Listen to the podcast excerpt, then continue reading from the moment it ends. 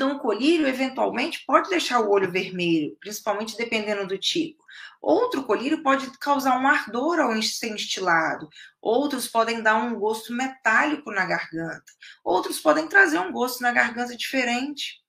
Outros podem deixar o olho com um aspecto bem é, vermelho, incômodo, com secreção, que é o que a gente chama de conjuntivite tóxica por brimonidina. Não é todo mundo que vai ter, mas algumas pessoas vão ter. Outros vão ter simplesmente um ardor ao estilar o colírio. E você deve entender que isso é normal.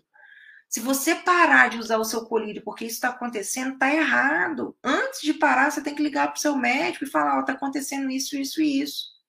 É normal? É para eu continuar? Não é?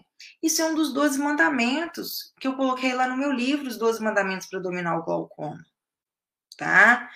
Você tem que informar, você não pode interromper o tratamento sem comunicar ao seu médico. É comum que alguma coisa aconteça. Agora, tem opções. Às vezes você está usando um genérico. Às vezes o colírio X ou Y te causou uma certa alergia e ela é tolerável e não precisa de você tirar o colírio. Ou às vezes te causou uma alergia que é super tranquilo a gente fazer uma troca. E se a gente fizer uma troca, tá tudo bem porque vai ter o mesmo efeito, às vezes um efeito até melhor e você pode tolerar super bem. Então, por isso que você tem que dialogar, conversar e jamais interromper o tratamento antes de falar com o seu médico ou com a sua médica. Todo colírio vai ter efeito desejado e efeito indesejado.